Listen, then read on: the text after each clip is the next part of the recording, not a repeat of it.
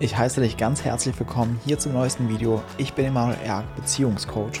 Und heute sprechen wir darüber, warum du niemals deine Wut in einer Partnerschaft unterdrücken solltest. Ja, Wut ist so ein Thema.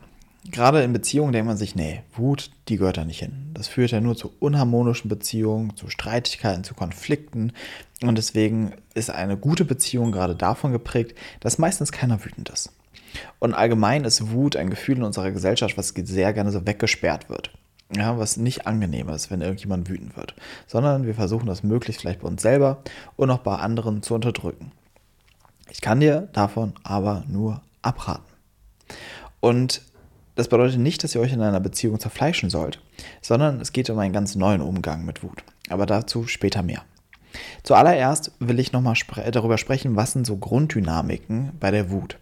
Es gibt Menschen, die einen extrem starken Drang zur Wut haben. Es kann sein, dass die dieses Video gerade schauen und sich denken, stimmt, ich, es ist gut, dass ich immer so ausflippe in einer Beziehung. Ja?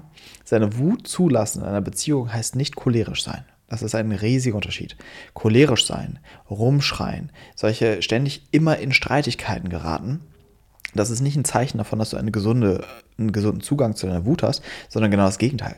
Das ist ein extrem ungesunder Zugang zu deiner Wut, weil du permanent deine Wut ausagierst. Du heilst die Energie deiner Wut nicht aus und es platzt unkontrolliert immer aus dir heraus. Und das ist immer zerstörerisch, macht etwas kaputt und bringt gar nichts. Das ist die eine Seite mit ungesund, vom ungesunden Umgang mit Wut. Die andere Seite ist das konträre Beispiel, nämlich jemand, der immer so das liebe Mäuschen ist. Ja, und ich bin nie wütend und für mich passt alles. Ja, also so eine gewisse Harmoniesucht an den Tag legt. Immer mit einem zufrieden ist, ja, bloß keine Umstände machen will, immer Rücksicht nehmen will und auch in einer Beziehung halt möglichst schlichten will. Ja, sich selbst als so friedlich oder auch gerne als unkompliziert wahrnimmt. Beide haben ein Riesenproblem mit ihrer Wut. Beide Seiten. Und es ist so wichtig, dass wir allgemein wieder einen gesunden Zugang dazu bekommen. Das heißt, derjenige, der seine Wut permanent unterdrückt, muss wieder lernen, sie fühlen zu können. Muss wieder das wahrnehmen können, okay, wann taucht die auf, wie fühlt sich Wut überhaupt an? Und hier muss uns nochmal klar sein, warum für beide Seiten sich diese Dynamiken gebildet haben. Fangen wir wieder mit dem ersten Beispiel an. Jemand, der so cholerisch reagiert. Das ist einfach eine Form von Überlebensstrategie. Also das kann sein, es gibt ja auch die Kinder, die mal rumschreien, sich auf den Boden rumwerfen und rum ähm, ja, Radau machen oder ständig auch in, schon als Kind in Streitigkeiten landen. Das ist ein Weg, wie Kinder versuchen, gesehen zu werden. Ja, wie Kinder auf irgendeine Art und Weise versuchen, auf sich aufmerksam zu machen und hoffen irgendwie, dass dadurch wenigstens sie entdeckt werden oder dass dadurch das, was sie brauchen, gesehen werden. Und viele werden halt meistens nicht erwachsen, wenn das ihre Muster ist, sondern auch als Erwachsene versuchen sie dann immer diese Momenten, wenn sie eigentlich in der Not sind, ne, wenn sie sich verletzt fühlen, wenn sie sich nicht gesehen fühlen, können sie das nicht wirklich zulassen, sondern reagieren dann auch wieder genauso, ja, und versuchen sich dabei damit so ein bisschen unnahbar zu machen, ja, und indem sie immer der Aggressor sind, versuchen sie auch sich davor zu, äh, zu schützen, dass jemand sie mal angreifen könnte. Also das ist meistens schon eine ganz, ganz frühe Dynamik, ja, die sich dann im Erwachsenenalter in unterschiedlicher Schwere weiter ausprägen kann. Und das andere ist eben so ein gegenteiliges Verhalten, dass ich eher die Erfahrung mache, und das ist oft, wenn ich auch sehr dominante Eltern habe, dass ich merke, ich kann nicht gegen sie ankommen. Ja, ich kann nicht gegen sie ankommen und deswegen wähle ich eben den Weg der Kapitulation. Das heißt, ich ordne mich unter, ich bin vielleicht leise, ich gucke, was brauchen die anderen. Oder auch vielleicht, wenn ich dominante Geschwister hatte oder sowas, ja dann kann es sein, dass für mich das sicherere Muster war, okay, ich halte mich zurück, ja, und ähm, versuche hier keinen Stress zu machen. Und das ist für, um durchs Leben zu kommen, manchmal unkomplizierter, das stimmt schon, weil man einfach ein unkomplizierterer Mensch ist, aber für dich selbst ist es auf Dauer Horror. Weil du landest in Situationen oder in Konstellationen oder in Lebenssituationen, wo du nicht hin willst. Also Situationen, die nicht wirklich dir entsprechen. Weil du wie so eine Fahne im Wind immer versuchst, dich anzupassen und dadurch so durchgegleitet wirst und einfach irgendwo landest, wo sich der Wind nachher hinbläst, aber nicht, wo du hin möchtest. Und an dieser Stelle kommen wir zu dem Punkt, warum ist Wut so wichtig? Wut ist einfach eines von, eines von vielen Gefühlen, die wir haben. Und jedes Gefühl, ob es Angst, Wut, Trauer, Schmerz, Freude, Heiterkeit, Liebe, was auch immer ist, alle diese Gefühle haben ihren Platz. Und keinem Menschen ist gedient, wenn er irgendeins dieser Gefühle abschneidet. Aber oft ist es eben aus unserer Biografie, dass wir lernen, dass gewisse Gefühle nicht da sein sollten. Dass wir versuchen, gewisse Gefühle irgendwie zu unterdrücken oder wegzuhalten. Und dann wird es eben toxisch. Und deswegen will ich heute mal nur primär auf die Wut eingehen. und was die Aufgabe der Wut ist. Die Wut mobilisiert die Energie, die wir brauchen, um das durchzusetzen, was wir wollen. Deswegen gibt es ja auch diesen Begriff etwas in Angriff nehmen. Ja, das bedeutet einfach nur etwas, ich setze etwas durch, ich tue etwas, was ich tun will. Und Menschen, die ihre Wut unterdrücken, die haben meistens auch keinen guten Zugang zu dem, was sie wirklich wollen. Und nochmal, das gilt für beide. Ne? Auch diese cholerischen Leute, die immer ständig ausflippen, die wissen eigentlich auch nicht wirklich, was sie wollen. Ja? Also das ist genauso ein Mechanismus, das zu unterdrücken, weil meistens ist es zum Beispiel so, die fühlen sich nicht gesehen oder eben verletzt und reagieren so. Und da ist es nicht so, dass sie irgendjemanden abwehren wollen, sondern was sie eigentlich primär wollen würden, ist, dass jemand sie in ihrer Verletzlichkeit sieht. Und jemand sie in ihrer Verletzlichkeit akzeptiert und es nicht noch schlimmer macht. Also nur, dass es da nicht zu einer Verwechslung kommt. Ja?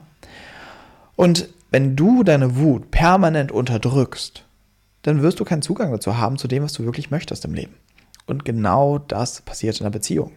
Das heißt, du wirst in der Beziehung, die Beziehung wird tot und, äh, tot und lebendig. die, die Beziehung wird auf, auf, auf Dauer immer weiter absterben. Die wird immer toter. Weil es gibt keine Reibung, es gibt keine, keine Entwicklung, weil du immer permanent dich zurückhältst. Und das sind so Beziehungen, die dann so auslaufen. Wo man dann irgendwie am Ende sich wundert, ich habe doch alles gemacht und trotzdem verlässt er mich. Ja?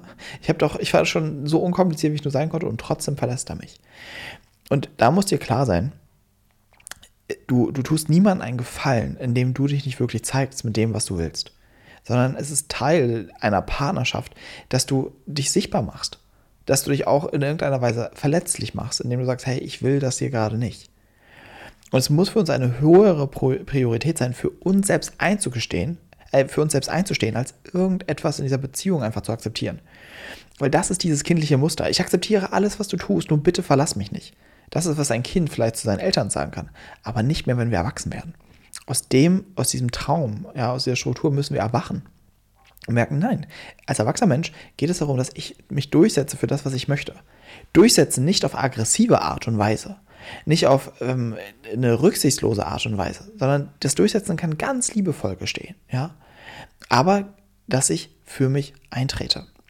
Und nun kommen wir zum nächsten, nämlich, wie zeigt sich denn diese Wut? Erstmal, schau mal, Leute, die so ausflippen, haben nochmal keinen guten Zugang zu der Wut, sondern das ist so wie so ein Dampfkessel. Das heißt, sie halten diese Energie in, ihrem in diesem Dampfkessel nicht aus und deswegen pff, explodiert das Ganze. Aber ein gesunder Umgang mit der Wut würde bedeuten, ich kann diese Energie, die darin, war, äh, darin, die darin entsteht in der Wut, wahrnehmen und zulassen. Ich kann das fühlen, ich kann den Platz geben und um was es primär darum geht, wenn ich wieder einen Zugang zur Wut will oder wenn ich einen gesunden Umgang zur Wut möchte, ist nicht auszuagieren. Nicht einfach jetzt irgendwie da sofort für loszugehen, sondern mir genug Zeit zu nehmen, wirklich ein wenig darüber zu meditieren und zu schauen, was will die Wut gerade? Was will ich gerade? Was liegt meiner Wut zugrunde? Welcher Wunsch liegt meiner Wut zugrunde? Was will ich oder was will ich auch nicht? Und die Wut zu nutzen, um das durchzusetzen. Auf nochmal, auf liebevolle und konstruktive Art und Weise. Das eine schließt das andere nicht aus. Und daran liegt für mich auch ein riesiges Missverständnis, dass viele denken, Zugang zur Wut bedeutet irgendwie, dass du aggressiv wärst oder dass du ständig schlecht gelaunt wärst oder was. Nein, Menschen, die den Zugang zur Wut haben, äh, haben können auch ganz ruhig sein. Ja, es kann ganz ruhig in dir stattfinden, dass du merkst, okay, jetzt taucht diese Wut auf und ich nehme Zeit, die wahrzunehmen, was ich will und kann mich dann ganz ruhig dafür einsetzen, was ich möchte oder was ich nicht mehr möchte. Und hier ist es nochmal so wichtig, ne? also immer sich die Frage zu stellen, was will ich? Ja, welcher Wunsch liegt dem Ganzen zugrunde? Welches Bedürfnis liegt dem Ganzen zugrunde? Und je mehr Platz das bekommt, je mehr Platz sein Wollen bekommt, desto mehr tauchen auch die ganzen Wünsche auf. Und nochmal, das macht im ersten Schritt auf das Leben nicht unkomplizierter. Da will ich dich auch schon mal gleich vorwarnen.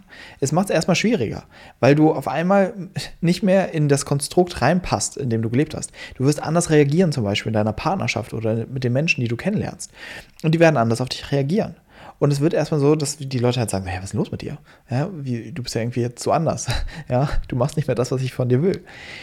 Und das kann erstmal für Irritation sorgen, aber mit der Zeit pendelt sich das ein und du wirst rückblickend dankbar dafür sein, weil du anfängst, dein Leben zu leben und dich in deiner Beziehung für das einsetzt, was du möchtest. Und auch dadurch verspreche ich dir, wird deine Beziehung viel intensiver und schöner. Am Anfang, wie gesagt, kann es genauso erstmal für Irritation sorgen. Aber sie wird einfach schöner, besonders auch für dich, weil du an, anfängst wahrzunehmen, ich kann mich einsetzen für das, was ich möchte. Es geht hier auch um mich. Ich muss mich nicht anpassen und alles tun, nur um nicht verlassen zu werden. Und das, dann beginnt eure Beziehung überhaupt gesund zu werden. Weil eine Beziehung ist daran auch, oder hat auch damit zu tun, dass die Bedürfnisse beider Seiten gesehen werden. Dass wir auch quasi Interesse daran haben, die Bedürfnisse voneinander zu erfüllen und aufeinander Rücksicht zu nehmen. Ja, das ist keine Ego-Show, so eine Beziehung. Ja, es geht nur um mich oder nur um den anderen, ja, sondern um beide. Und das ist auch ein wichtiger Faktor. In einer Beziehung ist es ungesund, nur zu geben. Es muss braucht immer ein Gleichgewicht von Geben und Nehmen. Und das geht nur, ja, wenn du auch einen Zugang, Zugang zu deiner Wut hast. Ja. Also, das zum großen Thema Wut. Ich kann es dir wirklich ans Herz legen. Noch ein paar Praxistipps, die du mal ausprobieren kannst. Gerade wenn du merkst, ich spüre da gar nichts, ja, dann kannst du einfach mal zehn Situationen aufschreiben, die dich potenziell wütend machen könnten oder eventuell wütend gemacht haben. Ja? Also so eine Liste von Wutsituationen. Und dass du dann die mal wirklich durchliest und wahrnimmst, okay, was, was macht das hier eigentlich mit mir? Und meistens merkst du dann schon wieder dieses kleine Brodeln in dir. Du merkst, okay, das existiert. Die Wut ist noch da. Ja? Diese Lebendigkeit in mir. Ja? Und dass du auch mal dir vielleicht eine Sache aus dieser Liste aussuchst und das vielleicht nochmal nachholst ja, nachholst, kann sein, okay, das hat mich damals so wütend gemacht und ich suche heute nochmal das Gespräch mit diesem Menschen und will heute nochmal sagen, nee, das hätte ich damals eigentlich gebraucht. Das wäre für mich wichtig gewesen und das hat mich geärgert, dass du das so gemacht hast, ja. Und generell, dass wir loslassen von diesem Ideal von den ganz lieben, netten Menschen. Liebe, netten Menschen sind leicht zu manipulieren, leicht zu steuern. Und deswegen ist es auch gesellschaftlich so, dass wir gerne viele Menschen haben, die nie wütend oder nie ärgerlich werden. Ja? Aber Menschen, die einen gesunden Zugang zu ihrer Wut haben, sind nicht leicht zu steuern, weil sie ihren eigenen Weg gehen. Und dazu will ich dich ermutigen, ob in deinem generellen Leben oder auch in deiner Partnerschaft. Ja, ich freue mich, wenn du dieses Video wie immer teilst mit all den friedlichen Menschen vielleicht in deiner Umgebung oder den Leuten, die äh, ein bisschen schnell an die Decke gehen, ja, dass die sich vielleicht noch mal ein bisschen mit ihrer Wut auseinandersetzen. Und ansonsten hilfst du, dass dieses Video sich noch weiter verbreitet, indem du einfach nur einen Daumen nach oben gibst und den Kanal abonnierst, damit du kein Video mehr verpasst. Und dann freue ich mich, wenn wir uns nächste Woche wieder im nächsten Video sehen. Ich wünsche dir bis dahin alles, alles Liebe, dein Emanuel.